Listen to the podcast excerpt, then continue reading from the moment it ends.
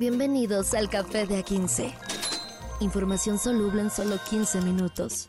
Con Carlos H. Mendoza y Julio César Lanzagorta. Date un sorbo y disfruta. El Café de A15. Señoras y señores, ¿cómo están? Un placer estar con ustedes en esto que es Café de A15, ya martes 29 de agosto del año 2023. Quebrando ya el mes, quebrando, a ver si vamos a llegar al cuarto trimestre, al tercer cuatrimestre más bien del año. Ya, ¿no? Ya es hora.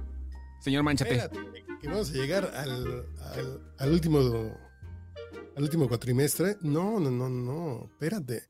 El tema aquí es que ya vamos a tener en 15 días, vamos a tener ya los candidatos del Frente y de Morena. ¿Ya A más 15 tardar. días? ¿Ya 15 días? ¿En serio tan poquito falta para que se arme ya el guateque?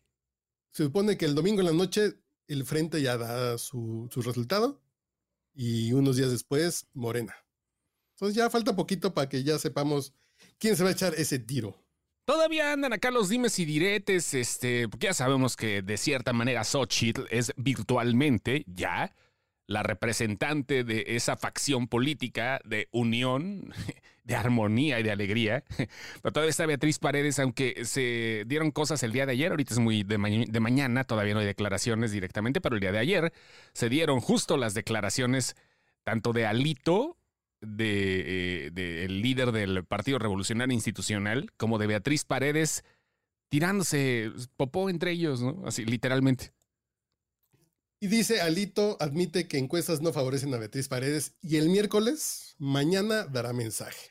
Sí, sí, sí, Alito, el representante, bueno, el que se supone que es el, el mero chido del partido, ¿no? Este. Pero no hay que ser eh, genio con que hayas ido a la escuela en tiempos que no hayan sido de la nueva escuela mexicana.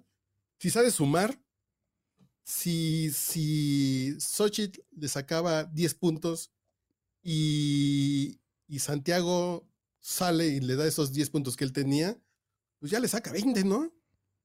claro, claro. creo que claro. gente que votara por Krill fueron a votar por, por Beatriz Paredes. Creo que es muy obvio que la matemática y estos, y esos apoyos, los de Enrique de la Madrid, que también eran como 20, pues, pues está raro. Yo creo que ya está muy claro cómo va a ser el tiro. Y creo que tanto así que Enrique de la Madrid ya le dio su apoyo a, eh, a, Xochitl Galvez, pues ya está claro eso. Yo creo que está bien que se, que se, que se acabe el proceso para que no ganes dedazo, ¿no? Fue Claudio X González, Salinas de Gortari y el Chupacabras y Sí, ya sabes que es lo mismo, ¿no? El El discurso acá. Pero Beatriz Paredes obviamente tenía que dar una, este, un, un poquito de... Tenía que revirar, ¿no? Ya dijo que la neta, o sea, que mm, sí, este, ah, ok, chido, a ver, enséñeme las encuestas, ¿no? Ella dice que va a continuar en la contienda del frente y este dijo, yo respeto al dirigente de la organización política de la cual soy militante. Sin embargo, considero conveniente, antes que yo tome cualquier decisión, conocer los resultados de las encuestas que mandó a hacer el comité organizador del Frente Amplio por México, que son las únicas encuestas válidas para el efecto de incidir en la definición de la coordinación del frente. Bien político todo, ¿no? De la señora con el hipil eterno. Pero el tema está bien, es pues yo hasta que no sean las buenas, que son las del domingo en la noche, pues yo sigo arriba. Y está bien porque creo que también es un- una parte necesaria para el PRI de demostrar cuál es su músculo. Una cosa es que Xochitl vaya sola y no sabemos, a que Xochitl quede 40, 25, 40, 30 y sabemos, ok, el PRI tiene cierto poder, el PAN tiene cierto poder, y así se van a repartir candidaturas locales, se van a repartir muchas cosas a partir de esas encuestas. Entonces creo que es un buen, que está bien lo que está haciendo Beatriz Paredes, de decir yo hasta, yo hasta el domingo, yo no voy a bajar, ya para cuatro días, ya que le hago. Oye, pero uh, también ahorita estamos viendo las cuestiones acá del Frente Amplio, pero mm, los estados también andan ahorita con un desmadrito en cuanto a, a militantes y a los, este, a los chapulines, a los altapatrás y toda la cantidad de fauna que está surgiendo de las rebabas de algunos partidos que antes eran poderosos y antes no, o algunos que siguen poderosos pero que están perdiendo la fuerza. Es que primero lo primero, ver quiénes van a ser las cabezas y después quiénes se van a ir acomodando abajo de esos liderazgos que van a quedar a final de cuentas para la presidencia. No se puede repartir el botín antes de que sepamos si el PAN está prevaleciendo. A lo mejor hay, hay estados donde Xochitl Gálvez le va mal y va a decir el PRI, oigan, esa candidatura échenmela para mí, ¿no? A lo mejor en Jalisco no jala tanto el PAN, pero sí el PRI, entonces échenme Jalisco para acá. Creo que empieza la segunda parte que es las, ¿son 10 gobernaturas este año? ¿Cuántas son?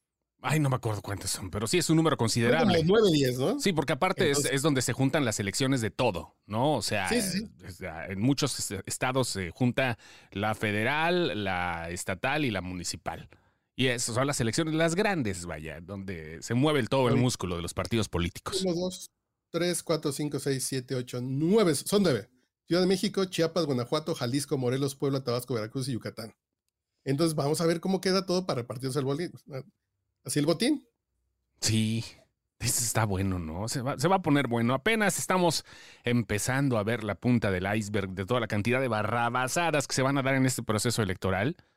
Y eh, por lo menos se ve hasta este momento del lado de la oposición un poquito más ordenado que el partido oficial del poder que trae un es desmadre. Es que el está ordenado en el sentido que ya sabemos quién va a ganar, ¿no?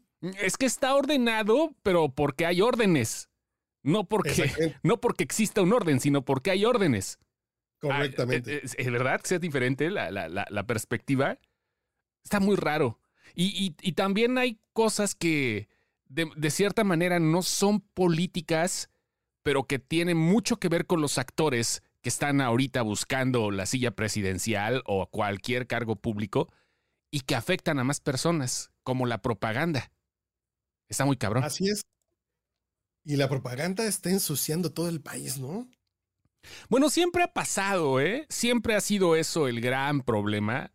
La porquería que llega al momento de las elecciones o en el marco de las elecciones y que todos los candidatos por órdenes del Instituto Nacional Electoral tienen la obligación de destruir después de que acaben las campañas, y lo cual el 90% de las personas les vale madre.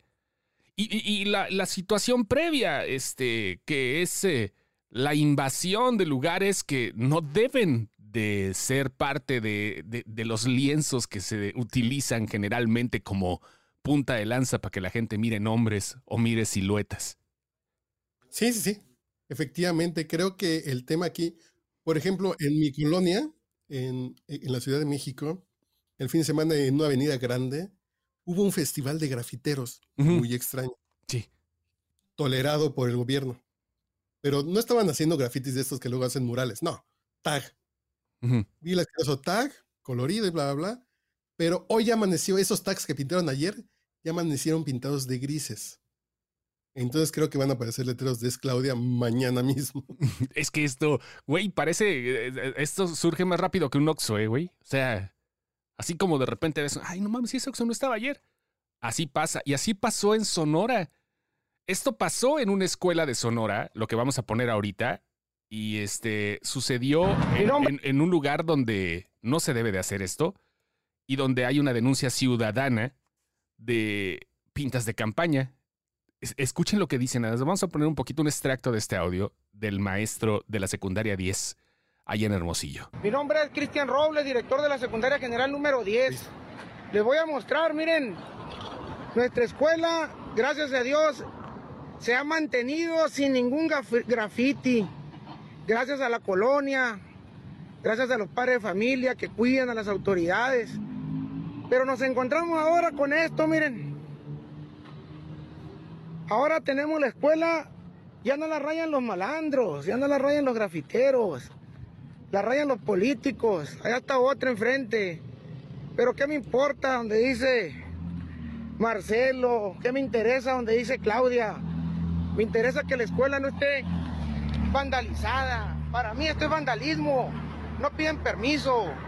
No vieran cuánto me ha costado el mandar oficio tras oficios desde que estaba la gobernadora Claudia Pavlovich para que me pintaran la escuela. Hace apenas unos meses, en enero, nos la pintaron completa. No tiene un rayón, los invito a verla quien quiera, las autoridades, al gobernador, al secretario de Educación, a quien quiera. Venga a ver y le voy a comprar un grafiti que hay adentro o afuera de la escuela desde enero para que vengan estas personas y nos rayen la barda. No se me hace justo, la verdad. No se me hace justo. No, pues no es justo. No, pues está cabrón el tema, Milik. Sí, güey. No, es que no manches, güey. eh, so- so- están, es- se podría decir que, eh, vamos a inventar términos, vamos a hacerle a la mamada, ¿no? Esto sería paracaidismo de publicidad electoral. Pero no sé, nos falta todavía, es que además nos falta un, nos falta de aquí a marzo para las elecciones. Es que esto ni- el tiempo electoral, entonces el país se está ensuciando de una manera en un periodo que ni siquiera. Yo afortunadamente creo que tanto en el frente yo no he visto muchas pintas. El problema es que esto ni siquiera son campañas, güey. Esto, Exactamente, es- es- estamos en un periodo gris ajá. donde ya el país ya está lleno de publicidad. Ya, ya está, está saturado de cosas que, vaya, no deberían estar. Qué, qué, qué, qué extraño, qué raro, qué feo. Ahorita como está el maestro, está, el- el- el- esto lo sacamos de un TikTok de un profesor de Sonora, de Hermosillo. Visiblemente estaba encabronado y con justa razón, porque es, eh, sobre todo lo hicieron sin permiso en horas donde no se puede prohibir. Y cayó así. Qué cosas, ¿no? Sí, a mí me parece que en ese país no pasa nada. Eh, eh, Te digo, estaban grafiteando a plena luz del día, 11 de la mañana, había 40 personas grafiteando paredes, protegidos por la policía, y como son elecciones, pues además, diles algo. Pero además, mañana que vayamos a pintar esas paredes de gris para tapar el graffiti, pasado mañana van a decir, es, Claudia, ¿no? Es la Ciudad de México. Entonces, está muy raro todo este desmadre y, ya no sé qué pensar. Y nos falta eso y más porque todavía no empiezan las elecciones. Licenciado Lanzagorta. ¿Y es Claudia o no es Claudia? O no sabemos si es responsable o si fue o bueno, ya ahorita lo que existe es que hay muchas cosas que están surgiendo, claro. Sabemos que de cierta manera son investigaciones que se guardan para estos momentos, para demeritar también la actividad electoral o preelectoral de los posibles candidatos. Pero son investigaciones serias, lo que ha pasado sobre los damnificados del 19 de septiembre, la portada de la revista Proceso, que fue magnífica, este, con la silueta de Claudia, pero no tan bien, este, eh, no tan estética como se muestra en los carteles o en las bardas. Y ahora el presidente está secundando a la posible candidata contra el reportaje de Proceso sobre estos damnificados. Pero está cabrón el pedo que ya queda claramente quién es la candidata del presidente, ¿no? Y ya sabemos quién va a ganar. Además, este tema del espaldarazo que dice AMLO, secunda a Sheinbaum y arremete contra reportaje de proceso contra damnificados del 19S. Básicamente, el presidente dice que ataca al medio, como ya sabemos. eh, dicen que no es cierto, que van a ser atendidos por el jefe de gobierno los damnificados, porque parte de este reportaje dice que lo que iba a ser reconstrucción le están terminando de vender las casas a mensualidades cuando había un dinero reservado para eso. Está muy raro todo el show. Está muy raro todo el show de, de esa reconstrucción. Que si se acuerdan ustedes, pidieron hasta recursos públicos y terminaron en campañas de Morena. Gente que donaba para los damnificados. Muy, muy raro. Y dijeron que iban a dejar de ganar la mitad del sueldo para eh, diputados para la reconstrucción. Nunca pasó. Y la, y la candidata, Claudia Sheinbaum, dice, pues ya no soy jefa de gobierno, sí pregúntele al que está a cargo ahora. Hijo, qué bonito es lavarse las manos. Todos lo han hecho, ¿no? En algún momento. Fox lo hizo. Yo ya me voy. ¿Te acuerdas esa vez magnífica Sí, sí, de la entrevista donde también se hizo pendejo? Bueno, El- En fin, Milik. así es esto. En un, un martes con noticias tragicómicas. Afortunadamente, es- este, bueno, Nos falta la más trágica, ¿no? Eh, Pues sí, este, la más trágica, que es una, la disolución de uno de los grupos más emblemáticos de toda la historia de la música mexicana de todos. Quieras o no, los temerarios han formado parte de la vida de mucha gente. Han, han sido parte también de, de los ligues de muchas generaciones, ¿no? Tan, tan, tan, tan, tan, tan, tan. Nunca me perdonaré. Todo el mundo no sabemos una canción de los temerarios. Desde el taller mecánico, ándale.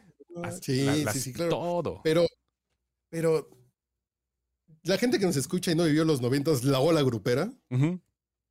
Ellos llenaban con bronco, llenaban todo. Ah, Y había una cosa en, en Guadalajara que se llamaba el río Nilo, Sí.